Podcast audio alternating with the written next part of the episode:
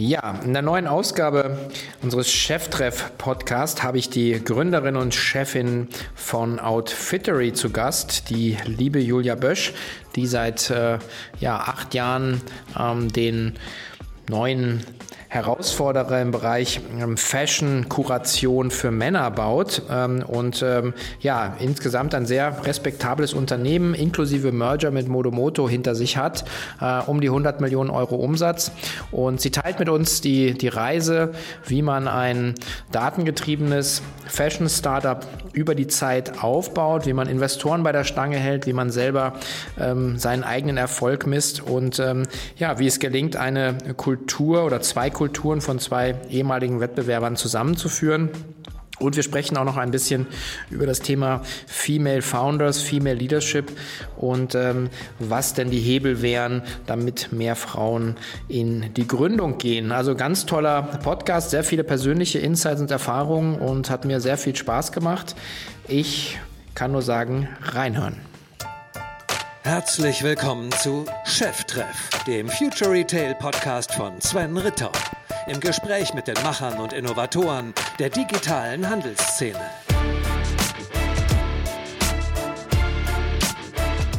Ja, herzlich willkommen zu einer neuen Ausgabe vom Cheftreff. Ich freue mich sehr, hier heute ein von meiner Seite her ähm, lang gewünschtes äh, Interview führen zu dürfen mit einer tollen Unternehmerin mal wieder.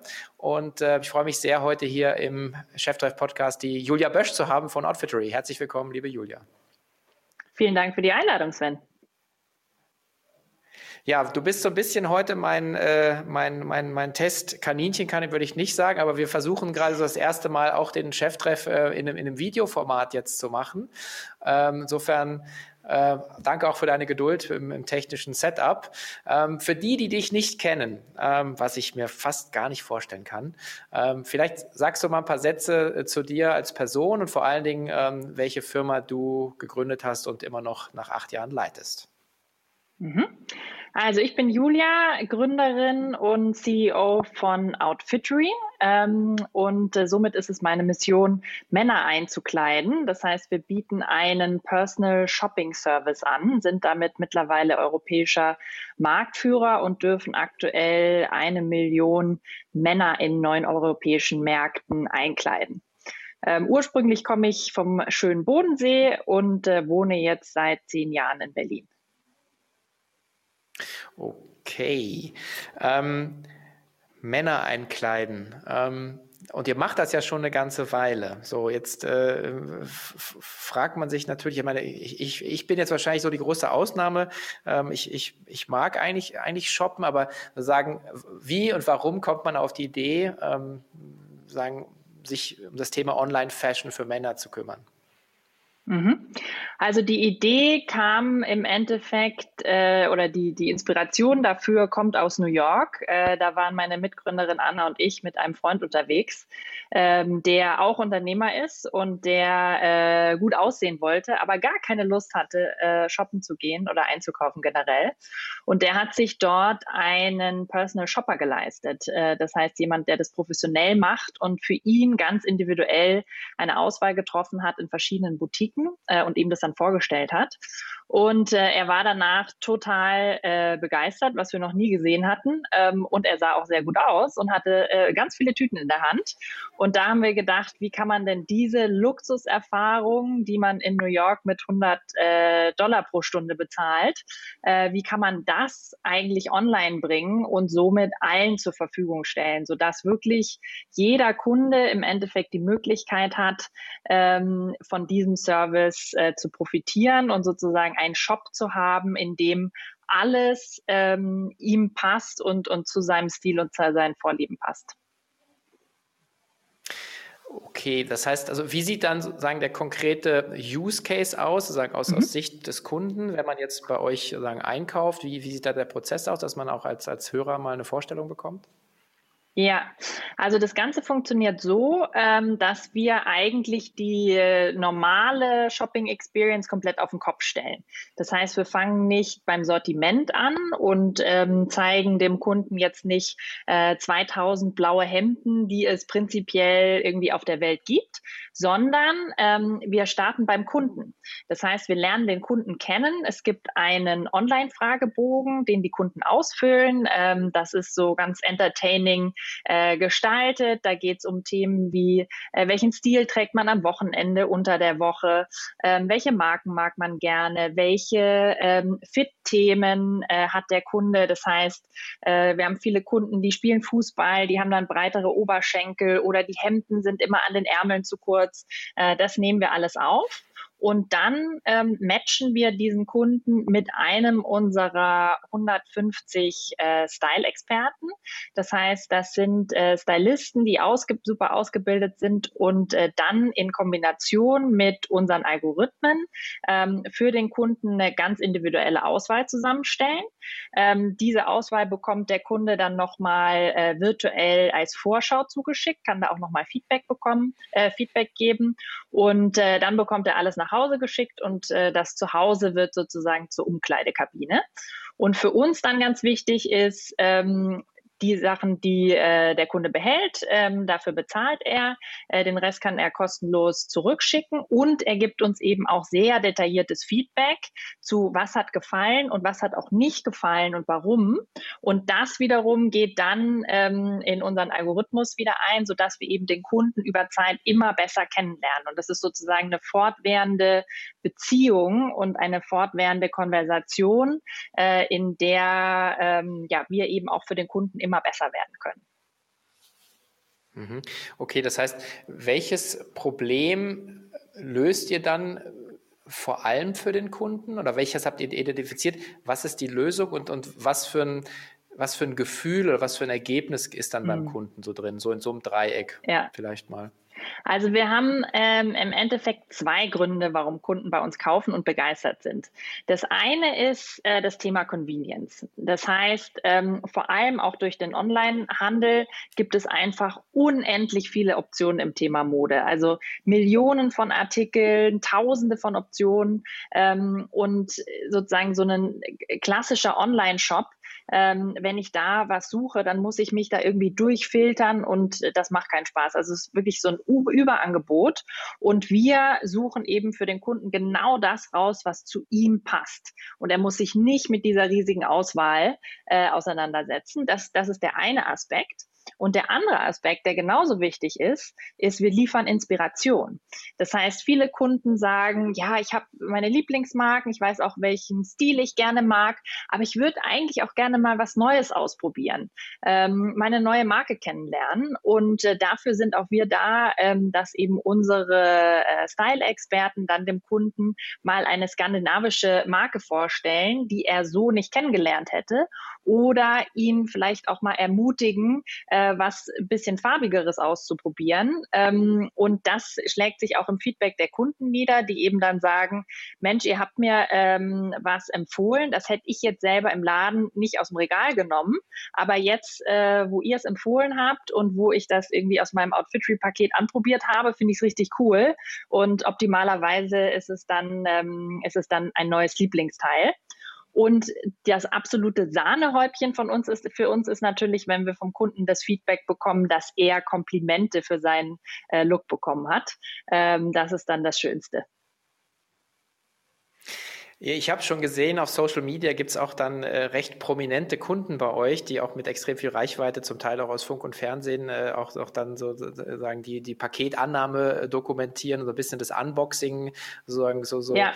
äh, Referenzwerbung für euch machen. Also ähm, auch, auch ganz toll, dass ihr ja auch so ein bisschen im, im Herz der, der, der Kunden da angekommen seid. Das ist Stand heute, 2020. Als ihr 2012 gestartet seid, und du hast es schon gesagt, so, also Algorithmen, äh, viele Datenpunkte, Datenpunkte, die ihr sammelt, ähm, Stylistin. Aber äh, 2012 habt ihr das ja nicht gehabt. Das heißt, ihr habt ja erst da angefangen, auch diese Datenpunkte zu sammeln. Also das, so, so wie ich euer Modell sehe, wir haben versuchen auch immer so ein bisschen so, so, so einen Begriff zu, zu finden, ist für mich sowas so ein bisschen wie Deep Commerce, weil du ja tief tief dich reingräbst in die Kundenbeziehung, dass du, du bist mhm. irgendwann so im, in, der, in der Konversation des Kunden, ja, ähm, meinetwegen zum Beispiel auch im WhatsApp, du, du hast die, die Daten, die dir die Leute geben, das Vertrauen, was ihr aufgebaut habt, aber das Ganze ist natürlich auch ein Spiel, was Zeit braucht.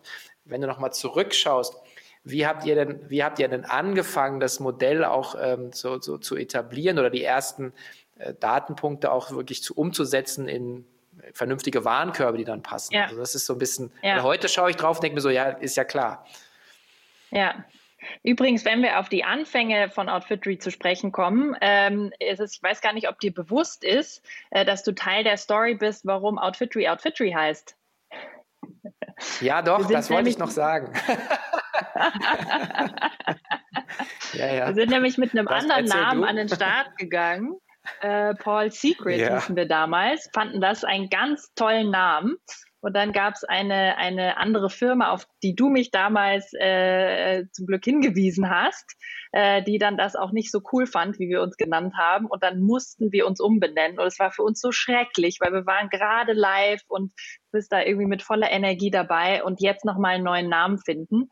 Und äh, dann haben wir Outfittery gefunden und sind im Nachhinein so äh, dankbar, äh, dass wir da sozusagen ja. nochmal die zweite Chance bekommen haben, weil Outfitry einfach ein ganz toller Name ist für uns, weil es eben sehr viel von dem, was wir tu tun, erklärt.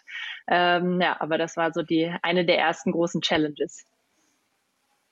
Ich glaube, das war bei dem, bei dem äh, CDTM-Treffen, auf das ich auch noch genau. eigentlich zu sprechen kommen wollte, weil ihr seid ja auch Teil dieser, dieser ja, so eine Art Unternehmerinnen-Schmiede, Unternehmerschmiede, äh, wo ja es, äh, ihr, Freeletics, äh, Personio, die Stylight-Leute, äh, also das ist ja auch äh, wirklich auch eine sehr tolle Brutstätte für, für deutsches Unternehmertum, muss man fast sagen.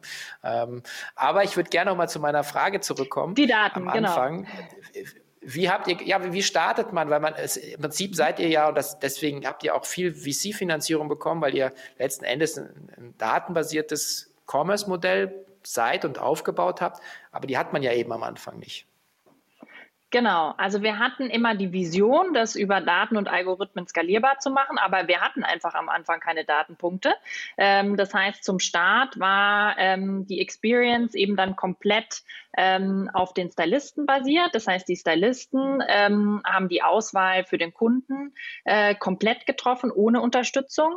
Und dann haben wir eben über Zeit immer mehr Datenpunkte gesammelt. Das heißt, mittlerweile haben wir schon fünf Millionen ähm, Looks zusammengestellt für unsere Kunden. Wir haben eine Million Kunden bedient ähm, und auf der Basis ähm, dann eben unsere Tech-Plattform und die Algorithmen entwickelt. Das heißt, mittlerweile haben wir über 20 Algorithmen, die die Customer Experience Experience steuern.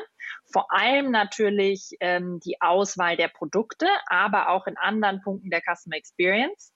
Ähm, und in der Auswahl der Produkte berechnen wir sozusagen auf Basis aller Informationen, die wir über dich haben, eine ähm, individuelle Behaltewahrscheinlichkeit pro Artikel. Das heißt, wir kennen dich sehr gut oder lernen dich sehr gut kennen über Zeit, äh, bekommen immer mehr Informationen über den Kunden und wir kennen aber auch unsere Produkte sehr gut und dementsprechend ähm, haben wir ähm, eine sehr gute Vorhersage auf einer kundenindividuellen Basis, welche ähm, Produkte passen zu welchem Kunden. Das heißt, der Stylist bekommt im System ähm, eine Empfehlung, welche Produkte, welche Outfits passen jetzt für Sven. Ähm, und der Stylist ist sozusagen der, der kreative Overlay, der dann die finale Entscheidung fällt. Ähm, und auch dadurch, dass es die Algorithmen gibt, auch die Freiheit für die Kreativität bekommt. Ähm, weil wenn, also ich bin auch noch absolut äh, äh, manchmal ähm, ab und zu äh, Stylist und wenn ich dann ähm, für einen Kunden was zusammenstelle, der schon zehnmal bei uns gekauft hat, das ist unmöglich, diese ganzen Datenpunkte im Kopf zu verarbeiten. Und da hilft mir eben der Algorithmus, der mir sagt, ähm, dieses Produkt äh, passt zu dem Kunden nicht, weil der hat uns schon mal gesagt, diese Farbe findet er doof ähm, oder dieses Produkt ähm, passt eben besonders gut zu dem Kunden. Ähm, und der Stylist geht dann wiederum auf die, auf die menschliche Beziehung sehr stark ein. Also ähm, wir wissen, äh, äh, der Kunde hat das und das Event dementsprechend und will sich so und so geben, dementsprechend stylen wir anders. Ähm, oder der Kunde hat Fotos hochgeladen oder ich habe einfach schon länger mit dem Kunden zusammengearbeitet. Das heißt, ähm, wir glauben eben, dass die perfekte Personalisierung im Modebereich ähm, durch die Kombination von Algorithmus und Mensch zu erreichen ist. Ähm, der Algorithmus kann natürlich unendlich viele Datenpunkte verarbeiten, ähm, aber der Mensch bringt die Kreativität rein und auch die, die menschliche Seite des Ganzen, weil im Endeffekt im Thema Mode geht es sehr stark um Persönlichkeit. Es geht darum, wer bist du und wer willst du sein und wie können wir dich damit dabei auf diesem Weg auch unterstützen. Das heißt, wir wollen der Partner für den Kunden sein, wir wollen auch langfristig mit den Kunden zusammenarbeiten und dementsprechend ähm, ist es auch für unsere, für unsere Stylisten sehr wichtig, nicht nur diese Fashion-Expertise zu haben, sondern wirklich gut mit Menschen zu können, ähm, den, den Kunden im Fokus zu haben, gut zuzuhören, empathisch zu sein und das eben umzusetzen für den Kunden. Und diese Kombination mhm. Mensch und Maschine, ähm, das hat so auch noch keiner jetzt perfekt gebaut oder umgesetzt. Das heißt, da ist auch viel Ausprobieren, viel Research dabei. Ähm, und das entwickeln wir eben ständig weiter und wir finden ständig neue Möglichkeiten, ähm, mit dem Kunden zu interagieren, darüber auch ihn besser kennenzulernen, ähm, sammeln mehr Datenpunkte und können dann eben auch unsere Algorithmen verbessern ähm, und auch an den Kunden direkt ausspielen. Also das ist zum Beispiel jetzt ein Schritt, den wir ähm, jetzt gerade gemacht haben oder launchen.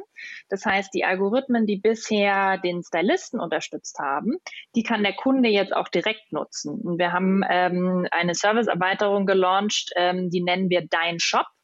Ähm, das heißt, als Outfittery-Kunde bekomme ich auf Basis der Artikel, die ich schon bei Outfittery äh, gekauft habe, Empfehlungen, welche anderen Looks passen zu diesem Teil. Also zum Beispiel, du hast vor sechs Monaten eine dunkelblaue Chinohose äh, bei uns gekauft.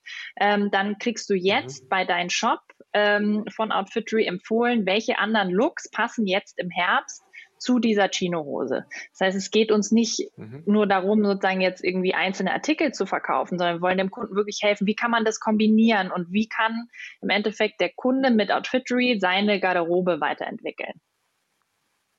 Mhm. Also das heißt, ihr, äh, ihr geht so eigentlich noch einen Schritt auf den Kunden zu und das, was ihr sozusagen an, an Algorithmen hattet, mit denen die Stylisten bei euch gearbeitet haben oder arbeiten, die hat jetzt so in Teilen auch der, der Kunde letzten Endes auf dem Handy, ne? Also mhm. dann sozusagen genau, zur Verfügung gestellt genau. bekommt. Ja. Okay.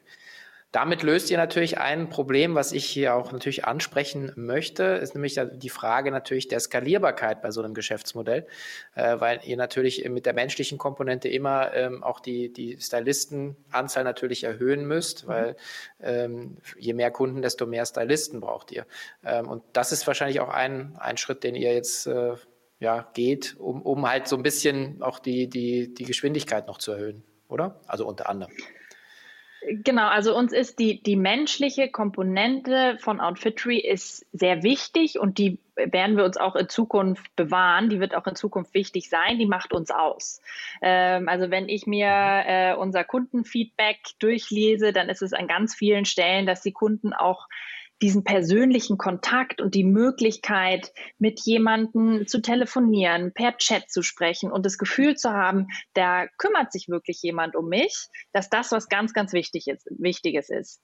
Aber klar, ähm, um das, um ein skalierbares Modell zu bauen, was, was wir gebaut haben, brauchst du eben diese technologische Unterstützung.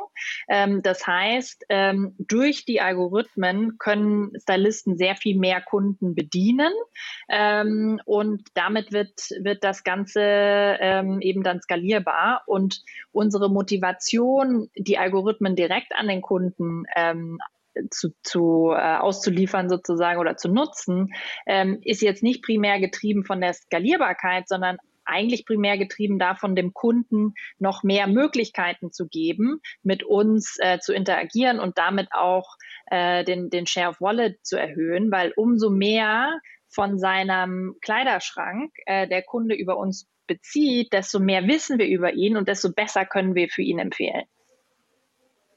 Mhm. Und desto mehr ist er dann sicherlich ja auch äh, jetzt im ganzen Positiven so ein bisschen auch locked in, weil er sagt, na ja, ich habe meine Heimat gefunden, die kennen eigentlich 50, 80 x Prozent von meinem Kleiderschrank äh, und, und, und nehmen dir dann, was du ja gesagt hast, äh, sozusagen das Convenience-Thema ab ähm, und, und eben auch nochmal das Inspirationsthema, äh, sozusagen da die Unterstützung. Wie wichtig ist denn in diesem ganzen Prozess dann so Conversational Commerce, also das die ähm, sagen wirklich der, der Dialog mit dem Kunden in dem, in dem Kaufprozess? Ähm, das ist für uns sehr wichtig. Wir bieten da verschiedene Möglichkeiten an. Also Kunden können, äh, vor allem für Neukunden empfehlen wir das, auch mit dem Stylisten äh, telefonieren. Da bekommen wir so das beste Gefühl, vor allem am Anfang der Beziehung, äh, um da perfekt bedient zu müssen. Das muss man aber nicht machen. Das ist, das ist optional. Äh, und ansonsten findet eben viel Konversation äh, statt über unsere App und auch über E-Mail. Also da richten wir uns sozusagen nach dem Kunden, welches sein äh, Lieblingskanal ist.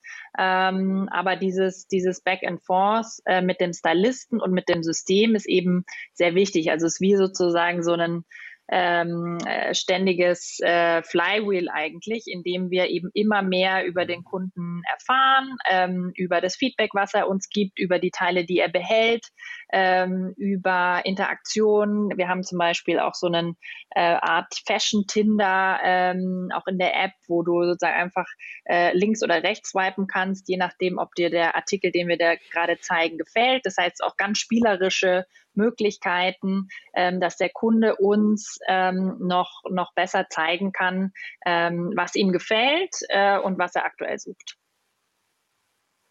Mhm. Okay.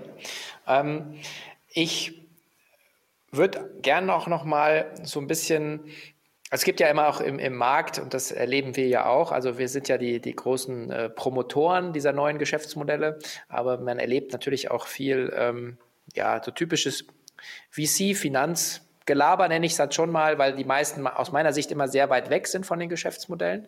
Und es gibt ja äh, einen, ähm, einen, den man alle kennt, der, der liebe Herr Sven Schmidt, äh, der hat ja immer eine sehr äh, klare Meinung äh, zu, zwar gerade auch eurem Geschäftsmodell, der zum Beispiel sagt, ähm, ihr, sagen, ihr hättet einfach relativ hohe Kundenakquisitionskosten, ähm, kaum eingebaute Nachfrage im Markt äh, und einen hohen Churn.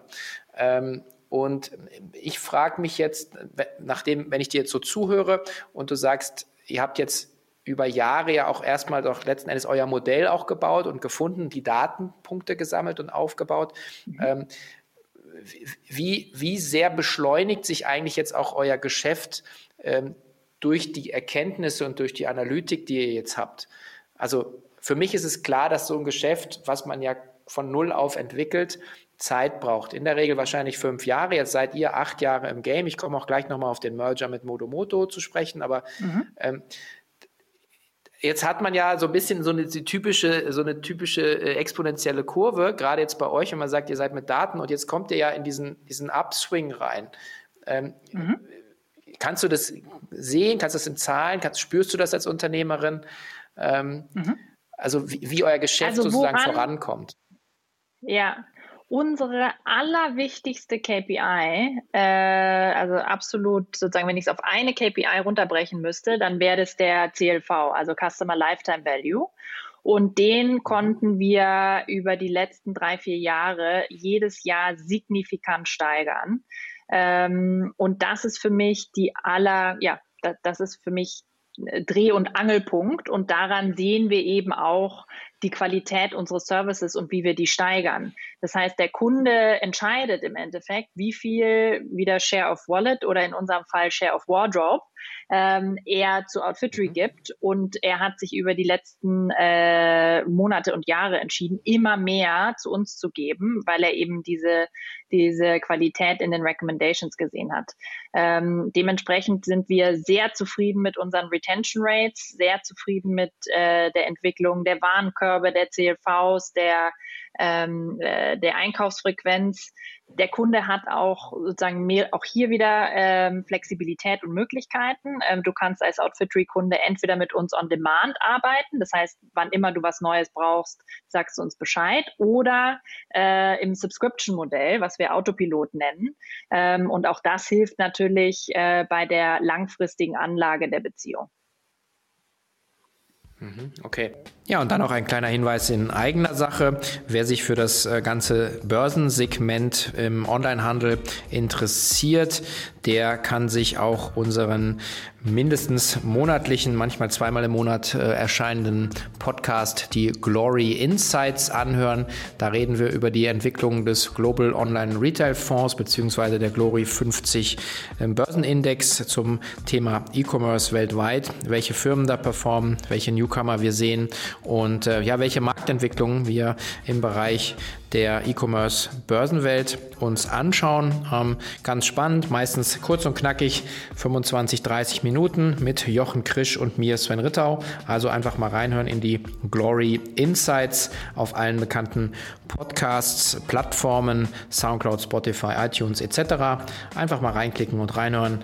Ähm, der Glory Insights zum Thema E-Commerce Börsenwelt. Jetzt habt ihr ähm wenn man den Zeitfaktor anschaut, ihr habt 60, äh, also zumindest das, was man liest, 60 Millionen US-Dollar an Funding eingesammelt, also über die Zeit ähm, und seit acht Jahren unterwegs ähm, und einfach VC finanziert ist. Da werden natürlich mhm. auch einige Investoren über so eine Zeit ja auch irgendwann mal ein bisschen nervös und jeder schaut dann immer, was ist mein, mein Outlier-Performance im Portfolio. Jetzt seid ihr eher so, ja, also seid jetzt halt nicht irgendwie der, der, der Case, wo man sagt, da rasseln die, die Taler vom Himmel einfach so, sondern das ist halt harte Arbeit. Ähm, Retail ist Detail.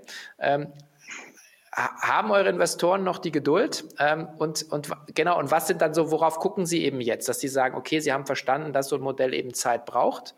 Ähm, mhm. Und gehen sie eben jetzt auch den Weg da weiter mit euch? Das ist so ein bisschen.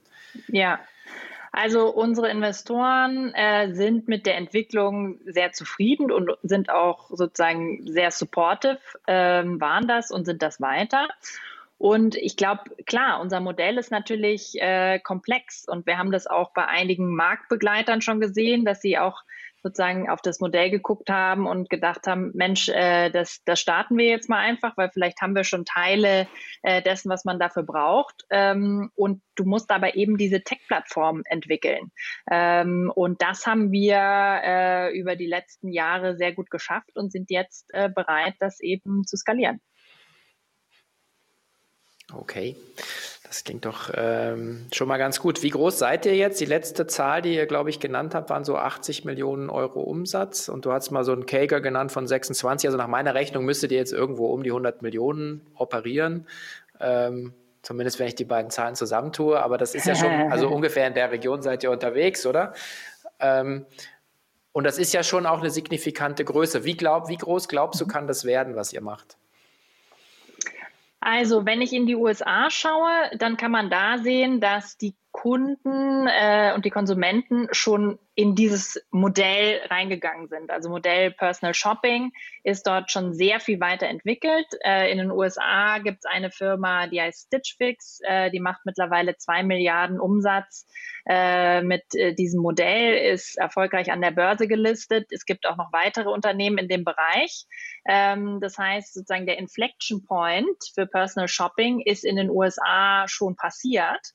Und wir glauben eben, dass das auch in Europa über die nächsten drei, vier Jahre ähm, der Fall sein wird, dass auch hier ähm, Kunden äh, deutlich mehr auf Personalisierung gehen werden, ähm, dass sie Inspiration suchen und ich glaube eben auch der Grund, warum die äh, Online-Penetration im Fashion-Bereich immer noch nicht so hoch ist. Ich meine, wir sind jetzt bei knapp 20 Prozent bei Frauen und, und, und 10 Prozent bei Männern, ist einfach, dass du in der Mode ist ein, ein Katalog, in dem du ähm, durchklickst und filterst, passt für einen Teil der Modenachfrage, aber ein großer Teil ist eben inspirationsgetrieben und ist mehr ähm, auf Basis von Discovery und, und da ähm, positionieren wir uns. Und dementsprechend war es uns auch sehr wichtig, ganz klar der europäische Marktführer für das Thema Personal äh, Shopping zu sein.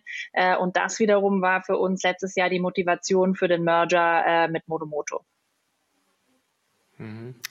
Die äh, Corinna Powalla hatte ich ja auch hier im Podcast und ich habe bei meiner Recherche mhm. festgestellt, dass äh, an Nummer 5 in meinem Podcast, damals noch mit extremen Tonproblemen, äh, deine Mitgründerin, die liebe Anne Alex, äh, hier auch schon war. Sehr gut. Äh, also wir haben eigentlich das, das Segment äh, extrem gut ausgeleuchtet und eigentlich über die Zeit hier auch schön begleitet. Wenn ich das übersetze, was du gesagt hast, ähm, Stitch Fix ähm, mit den zwei Milliarden, das heißt also in einem Markt, der vier, viereinhalb Mal größer ist als ihr, also wäre man so bei möglichen 500 Millionen, müsste ja dann eigentlich äh, spielerisch möglich sein, oder? Wie kommst du euch? auf äh, viermal größer? Also wenn ich ne, den europäischen Modemarkt nehme versus den Ach so, okay, der deutsche, okay, ja, okay, stimmt. Naja, unsere, äh, ja. Unsere Aspiration ist ja Pan-European, nicht nur Deutschland, ja. Das sind dann, ist eine halbe Milliarde, nee, 500 Milliarden sind das, ne, glaube ich, für Europa, oder? Die ihr ansetzt. Genau, 400 Milliarden, ja. ja. Okay. Wie viel wollt ihr davon haben? Also, viel Potenzial. so viel kann ich sagen. Okay, gut. Ähm, dann schauen wir doch mal, was hat denn äh, die Julia jetzt alles schon gemacht? Also im Prinzip wir haben schon gesagt, äh, BWL-Studium, München, New York, CDTM, Rocket, de facto dann eben Zalando, aber das war ja damals noch sehr stark auch vom, vom Alex Samba, glaube ich, auch, auch mit, mit hochgeprügelt. Dann die eigene Gründung 2012, äh, 60 Millionen US-Dollar eingesammelt. Dann letztes Jahr einen Merger gemacht äh, mit, mit Modomoto. Ähm, du hast es, glaube ich, in einem anderen Gespräch genannt. Äh, ihr habt so den, den sieben Jahre AB-Test äh, miteinander verglichen. Mhm, ähm, genau. Was ist denn da, was ist denn da rausgekommen? Also, weil ihr seid ja also mehr oder weniger zum gleichen Zeitpunkt ja. gestartet. Ja, also wirklich eine, eine krasse Story im Endeffekt. Wir sind zum gleichen Zeitpunkt mit der gleichen Vision in der gleichen Stadt losgelaufen mit zwei unterschiedlichen Teams, ähm, haben uns über die Zeit natürlich auch äh, dann immer mal wieder getroffen und kennengelernt. Äh, und dann klopfst du dich halt immer so ab und jeder hat ein paar Fragen mitgebracht, äh, aber man kriegt eigentlich keine wirklichen Antworten. Äh, und wir haben natürlich gegenseitig immer sehr genau beobachtet, ähm, was wir so tun und, und die unterschiedlichen Strategien. Äh, und das dann zusammenzubringen und auf einmal auf diese ganzen spannenden Fragen auch spannende Antworten zu bekommen, äh, war ein extrem cooler Prozess. Ähm, nicht nur für, für uns jetzt als Gründer, sondern auch äh, in den verschiedenen Teams, äh, sich da eben austauschen zu können und den von dir genannten sieben Jahre AB-Test auswerten zu können. Und ähm, wir haben da ganz äh, viele Sachen äh, im Endeffekt gelernt und auch unterschiedliche sage ich mal, Stärken über die Zeit ausgebaut. Wir haben Marketingkanäle, die bei Outfitry sehr stark waren äh, und andere, die bei Modomoto waren, äh, zusammengebracht. Ähm, wir hatten bei ähm, Outfitry das Thema äh, Eigenmarke ähm, ausgebaut, äh, was es bei Modomoto noch nicht gab, was wir dann auch an diese Kunden bringen konnten. Also ganz viele unterschiedliche Punkte und da eben das Team zusammenzubringen und diese diese, Talente, die alle brennen für die äh, Vision des, des, Personal Shoppings, äh, das war ein äh, ganz, ganz toller Moment.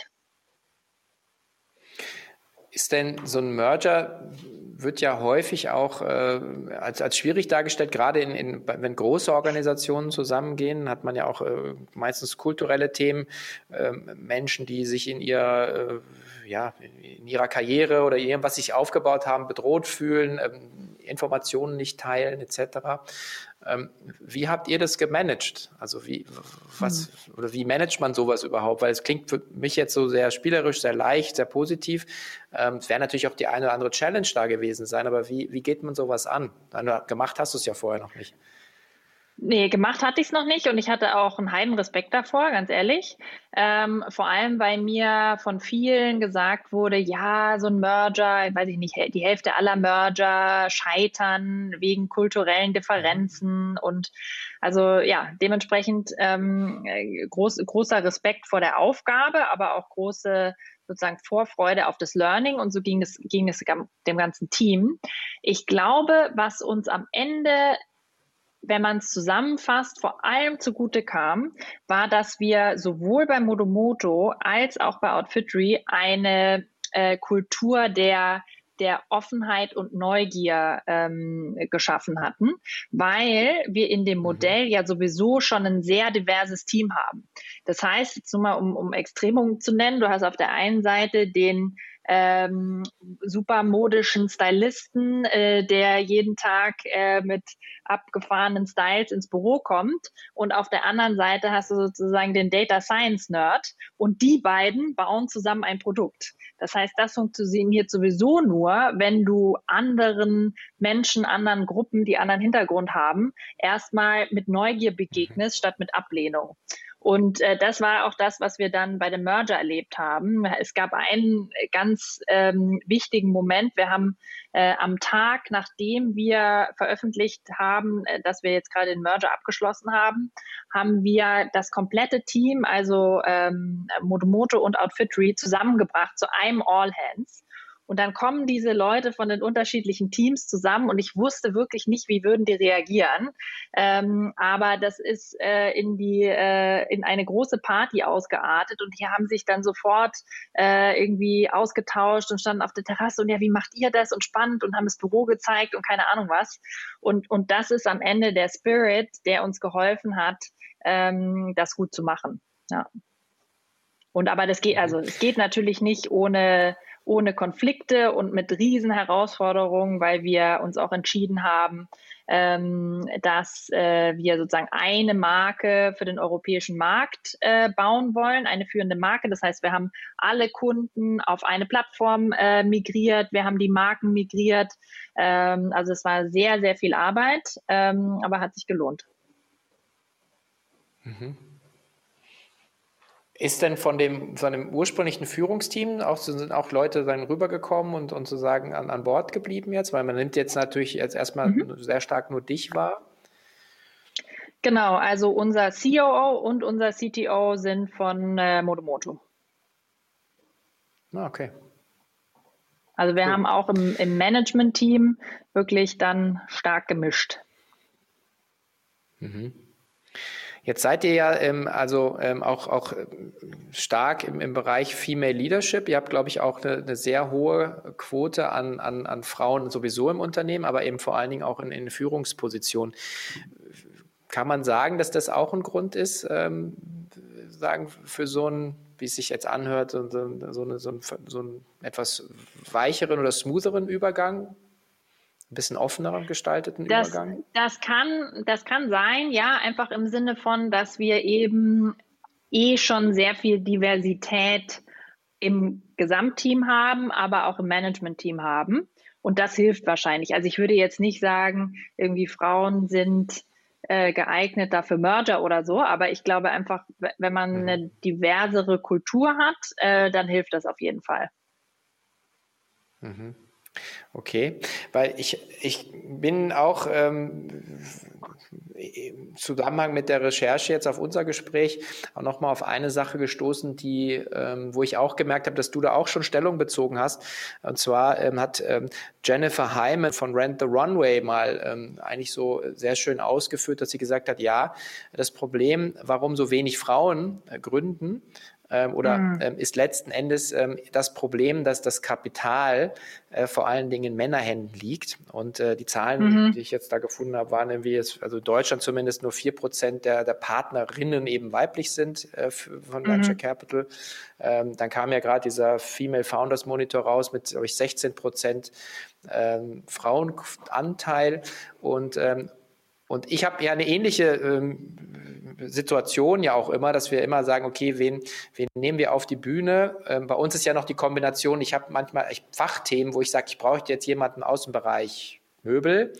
Und dann äh, sagt er, ja, ich hätte gerne eine Frau, aber dann ist halt äh, äh, Delia Fischer nicht verfügbar. Und dann äh, musst du schon immer gucken, wen du nehmen kannst. Also ähm, und dann kommst du natürlich immer auf die Frage, ja, wo, wo kommt denn nichts nach? So und was sie gesagt hat, war ähm, genau dieses, ähm, man müsste eigentlich bei der bei der Zuteilung von Kapital ansetzen. Ähm, wie hast du denn das erlebt? Weil ich meine, ihr habt 60 Millionen Dollar eingesammelt. Ähm, das ist ja eine echte Hausnummer, mal losgelöst von Männlein oder Weiblein. Das haben ja jetzt so viele Leute ja auch noch nicht gemacht. Ähm, aber wie ist denn da deine Erfahrung und deine Sicht? Ja, äh, sehr interessantes Thema. Also erstmal, wie du schon gesagt hast, ähm, der Gründerinnenanteil liegt aktuell bei 15 Prozent äh, und damit können wir uns auf jeden Fall nicht zufrieden geben ähm, und damit gebe ich mich auch nicht äh, zufrieden und ich glaube, das hat, hat mehrere Faktoren. Ähm, zu meiner ganz persönlichen Erfahrung kann ich sagen, dass ich keine negativen Erfahrungen als Frau gemacht habe. Ähm, eher vielleicht sogar im Gegenteil, dass man natürlich auch auffällt, weil man eine der wenigen ist. Ähm, damit muss man auch umgehen. Ähm, aber ich glaube einfach, dass diese, diese Mischung extrem wichtig ist. Ob das äh, Gründerinnen, äh, wie für welchen Anteil wir da haben, ist oder ob das eben in einem Management-Team ist. Äh, ich merke einfach, dass uns das extrem stark macht und dass vor allem dann ähm, starke Frauen auch andere starke Frauen anziehen. Also für uns ist das ein riesen äh, kompetitiver Vorteil. Wir kriegen super gute mhm. äh, Frauen, die sich bei uns bewerben und die sagen, ähm, ich habe mir explizit Outfitry ausgesucht, weil äh, das von Frauen gegründet wurde und von Frauen geführt wird und ich habe keine Lust mehr ähm, auf äh, sozusagen so eine äh, irgendwie äh, Macho-Kultur, sozusagen ist jetzt nicht überall der Fall, aber sozusagen, mhm. das ist das, das, was wir da hören und dementsprechend bekommen wir auch sehr erfahrene, richtig tolle Frauen. Und ich glaube, diese Chance nimmt man sich einfach, ähm, wenn man da nicht drauf guckt und sich kümmert. Und es ist mit Sicherheit so, ähm, dass man sich auch um Frauen ähm, wahrscheinlich mehr, mehr bemühen muss und sie auch ein bisschen finden muss, ähm, als, als bei Männern an vielen Stellen. Ja, ich glaube, das ist auch so ein bisschen so ein Inflection Point, ne? Wie meinst du das? Naja, dass man irgendwie, also ich, du bist ja auch bei EO und ich weiß noch, wie wir mhm. also immer äh, versucht haben, eine Frau zu finden, so ungefähr. Äh, und die hat dann, kam dann auf die Veranstaltung, guckt sich so um und sagt so, okay, äh, hier sind ja nur Kerle, äh, nee, danke. Und wenn du dann mal die ersten zwei, drei hast, die gesagt haben, okay, ist mir egal, ich traue mich das, dann kannst du natürlich sagen, okay, schau mal, wir haben drei. Und dann kommen die anderen drei natürlich, aber sie sagen, okay, das ist ja schon mal ein richtiger Schritt in die richtige Richtung. Also das ist, glaube ich, immer der erste, die erste Hürde ist so scheinbar immer so das Schwierige, finde ich. Genau. Das plus ähm, das Thema Vorbild ist halt ganz wichtig. Also gibt es jemand, äh, dem ich mich nah genug fühle oder mit dem ich mich so identifiziere, dass ich das, was der macht, mir auch zutraue. Also das ist immer mein Wunsch, ähm, dass eben andere Frauen, die vielleicht auch den Traum haben, mal äh, selbst ein Unternehmen zu gründen, sich angucken, ähm, was ich mache, was, was Anna macht äh, und sagen, Mensch, ganz ehrlich, also was die können, das kann ich auch. Äh, und ich glaube, so funktioniert Also so war für mich auch der Schritt zum Gründen. Äh, ich habe, wie gesagt, das in, in München studiert und bin dann nach Berlin ähm, zu Zalando. Und dadurch, dass ich halt hautnah miterlebt habe, wie, wie äh, gegründet wird und wie um mich rum ähm, alle sich das zugetraut haben, war es für mich auch überhaupt gar keine Frage mehr. Ähm, und das ist, glaube ich, das, was wichtig ist. Was ist dann der Rat, äh, der, den äh, Julia Bösch äh, jungen Gründerinnen und Gründern gibt? Sozusagen ist es, sich in, in Umfelder zu bewegen, die, die einen, die einen einfach, die, also genauso inspirieren? Oder was, was würdest du sagen? Genau, also ich würde als erstes mal sagen, also ich, ich spreche mit so vielen, die mir von ihren Träumen erzählen und es am Ende nicht machen. Und ich glaube, äh, mein allererster Rat ist, tu es, probier es weil ich eben glaube, dass wenn man äh, mit 80 im Schaukelstuhl sitzt, äh, sich nicht ähm, äh, darüber ärgert, äh, was man für Fehler gemacht hat, sondern über die Dinge ärgert, die man nicht ausprobiert hat. Und deshalb, das ist, glaube ich, mal das allerwichtigste Prinzip. Ähm, und dann gibt es sozusagen unterschiedliche Wege, glaube ich, dahin. Ähm, für den einen ist es wichtig, ähm, das zu timeboxen. Also man muss ja auch äh, nicht unbedingt jetzt sagen, ich bin jetzt für das Rest, für den Rest meines Lebens Gründer oder Gründerin, äh, sondern man kann sich ja auch einfach eine gewisse Zeit vornehmen. Also ich probiere das jetzt drei Monate, ich probiere das jetzt ein Jahr oder ich probiere das jetzt in meiner Elternzeit oder neben dem Job. Das, das, also dieses Timeboxing, glaube ich, ist, ist ganz wichtig. Das nimmt auch so ein bisschen den, den Schreck und das Risiko vielleicht. Und ja, ich glaube, äh, Teil von einem Startup zu sein, von einem Scale-up hilft total, ähm, um sich das äh, ganz genau anzugucken, kann ich mir das wirklich vorstellen und auch um das Netzwerk aufzubauen. Das hat uns auch mit Sicherheit sehr geholfen, weil wir eben in den ersten zwei Jahren haben wir jeden Tag Dinge gemacht, von denen wir gar keinen blassen Schimmer hatten. Haben wir noch nie vorher gemacht, aber wir wussten zumindest, wen wir anrufen und fragen.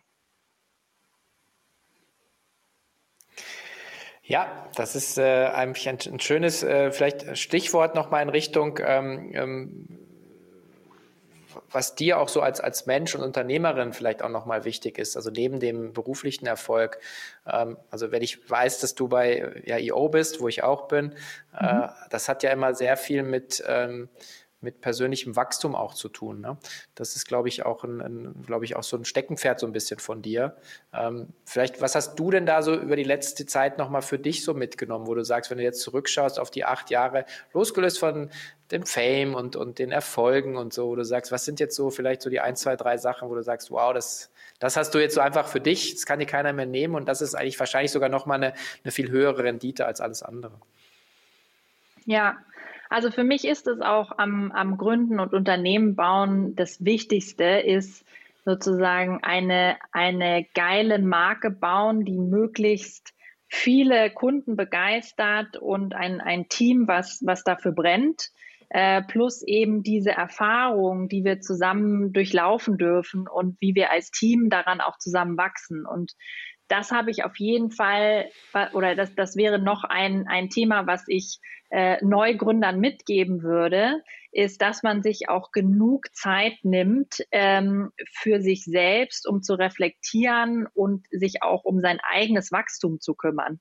Weil wenn äh, deine Firma 100 Prozent pro Jahr wächst, dann musst du selbst als Persönlichkeit, als, als Führungskraft, als Mensch 100 Prozent pro Jahr wachsen. Und das ist richtig, richtig schwer und richtig anstrengend.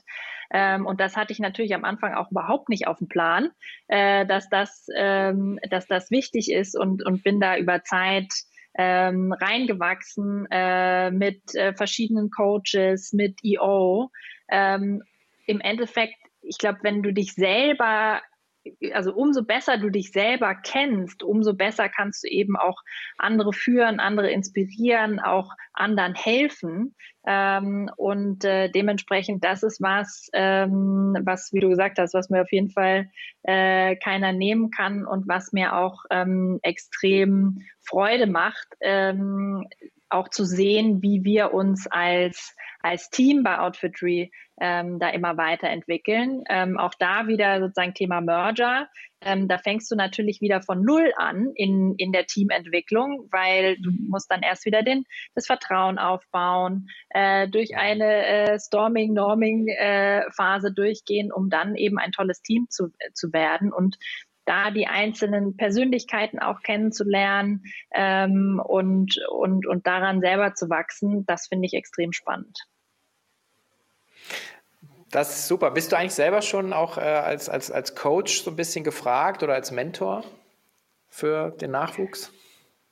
Ähm, ja, also es gibt immer wieder vor allem Gründerinnen, die nach Rat fragen und wo ich natürlich auch sehr, sehr gerne äh, unterstütze, soweit das mein Outfitry erlaubt. Mhm. Ja, also ähm, ich äh, kann es äh, auch nur ähm, auch wirklich jedem zurufen, der die vor allen Dingen ähm, sozusagen sich mit Gründungsgedanken trägt. Es gibt ja ganz tolle Role Models, also du, die Anna, äh, die Lea äh, Kramer. Ähm, das, äh, und und da, man kann, muss ja gar nicht immer im 1 zu 1 Coaching sein. Es reicht ja auch schon, wenn man euch so ein bisschen verfolgt, was ihr, was ihr schreibt, was ihr von euch gebt. Äh, in solchen Interviews. Ähm, das ist ja auch so toll, dass in diesen Zeiten man so viel Zugang hat zu dem, wie ihr denkt, ähm, wie, wie, ihr, wie ihr mhm. Firmen baut, welche Challenges ihr habt. Also ähm, ganz, ganz lieben Dank von meiner Seite an dich ähm, und ähm, ich drücke dir und, äh, und dem ganzen Team wirklich äh, fest die Daumen, weil ich finde es echt super. Das ist so ein richtiges, so ein erfrischendes Modell, was weit über so diese transaktionale Denke hinausgeht, sondern eben, ich hatte es ja vorhin gesagt, für mich ist das so dieses, dieses Deep Commerce, zu sagen, wirklich tief reinzugehen äh, und eigentlich unausgrabbar so ein bisschen zu sein beim Kunden. Ähm, und ähm, ja, man merkt auch die Leidenschaft und Freude, die du da, da hast, immer noch nach so viel, so viel, so langer Zeit. Also vielen, vielen Dank. Und Danke dir, Sven. Und wann dürfen wir dich jetzt als Outfitry-Kunden begrüßen eigentlich? Ähm, ich, ich bin wahrscheinlich so der, der, ähm, also ich habe es schon einmal ausprobiert. Ähm, ja. Und ähm, das war, es war aber es wirklich, wirklich in den Anfängen. Ich glaube 2012, 2011 oder so, ne, 2012, ja. 2013, irgendwie sowas. Und ähm, ich habe dann also gemerkt. Algorithmusfrei. Ähm, ja. Ja, und ich habe dann aber gemerkt, ähm, ich, ich, ich mache es eigentlich wahnsinnig gerne selber. Also ich bin vielleicht äh, mhm. so der the odd man out.